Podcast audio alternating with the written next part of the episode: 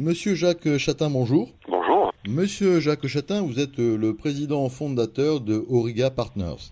Exact. Nous avons créé cette structure d'investissement dans une entreprise de croissance avec deux camarades que l'on connaît depuis la nuit des temps. On a créé Auriga en 1998. Auriga donc est un fonds qui gère, euh, je crois, 300 millions d'euros à peu près. Tout à fait. Je crois qu'on gère euh, plusieurs types de fonds. Des fonds, euh, le dernier fonds que nous avons constitué est un fonds spécialisé, mais historiquement, nous gérons des fonds généralistes qui investissent dans la santé et dans les technologies de l'information. Et les nouvelles tendances poussent à plutôt à constituer des véhicules spécialisés dans des domaines très précis. Alors, Monsieur Chatin, nous allons parler aujourd'hui des changements qui s'effectuent au niveau économique, industriel et dans les milieux d'affaires de notre pays. Qu'est-ce que vous pourriez nous en dire? Je trouve que qui exerce ce métier d'investisseur depuis de très nombreuses années, et le constat que l'on peut faire, c'est cette dynamique entrepreneuriale qui caractérise notre pays, et, ce dynamisme s'exprime à tous les niveaux de la société, et quels que soient les types de formations que les personnes peuvent avoir dans le passé, les entreprises étaient essentiellement constituées par des gens brillamment diplômés et, dynamiques. Aujourd'hui, les entreprises sont constituées par toute personne qui est ambitieuse, et beaucoup plus qu'avant. Et le grand changement que je vois, et ce qui va conduire, il me semble, à de belles réussites entrepreneuriales, c'est la capacité qu'ont les jeunes de se comprendre plus qu'avant. Et il y a une meilleure euh, constitution d'équipe. Les équipes qui sont constituées de jeunes qui euh, ont peut-être des formations euh, moins prestigieuses que certains, mais comme ils apportent de la valeur dans le projet, les jeunes se regroupent par affinité et par compétence, par envie de travailler en équipe ce qui caractérise la, réussite, pour en citer quelques exemples, c'est la diversité des intelligences qu'on juxtapose pour créer des champions. Peut-être est-ce un peu présomptueux de ma part de parler du rêve français Qu'en pensez-vous?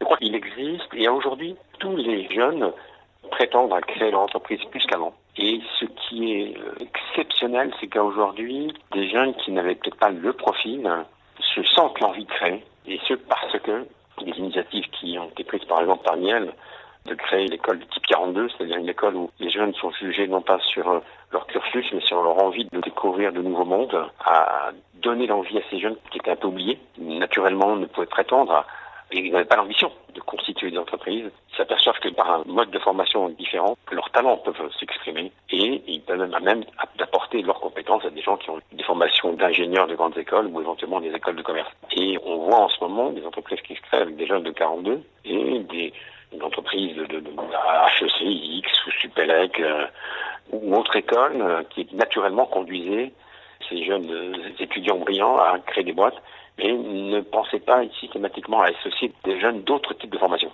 C'est là où ça pétille et le côté collaboratif de cette jeunesse conduit effectivement à la création de belles boîtes, principalement dans le monde du numérique, mais euh, pourquoi pas demain dans certains mondes liés au big data dans la santé essentiellement dans le monde du numérique, aujourd'hui, tous les talents peuvent s'exprimer. Et ils ont envie de s'exprimer en plus. À vous entendre, Monsieur Chatin, on penserait que les barrières sociales sont en train de tomber quelque part. Ah, tout à fait. Les jeunes reconnaissent dans le lancement des entreprises la compétence plus que l'historique, entre guillemets, familial et le cursus scolaire. Bien sûr qu'on ne peut pas créer des entreprises internationales sans avoir eu de formation, mais aujourd'hui, c'est dans le passé, je n'aurais jamais vu un projet être présenté par une école de type HEC et ensuite Harvard et un boulanger, cas extrême.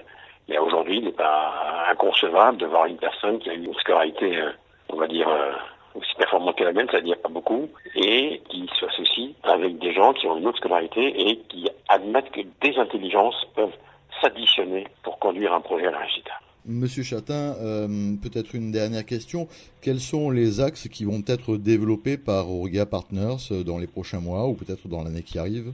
Nous devons accompagner les entreprises qui correspondent à des socles technologiques, à des compétences spécifiques françaises et qui sont reconnues au niveau international. Il y a un secteur d'activité sur lequel la France, par la formation de ses élèves, le secteur du logiciel. C'est pour ça que la France a une longue histoire de belles réussites dans ce domaine-là.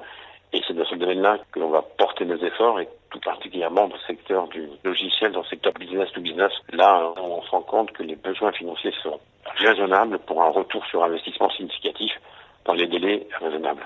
Et dans la santé, ce qui va nous intéresser, c'est de traiter les données big data dans le secteur de la santé, secteur qui est très proche effectivement du monde des technologies. Monsieur Chatin, je vous remercie beaucoup. Je rappelle que vous êtes le président fondateur de Auria Partners.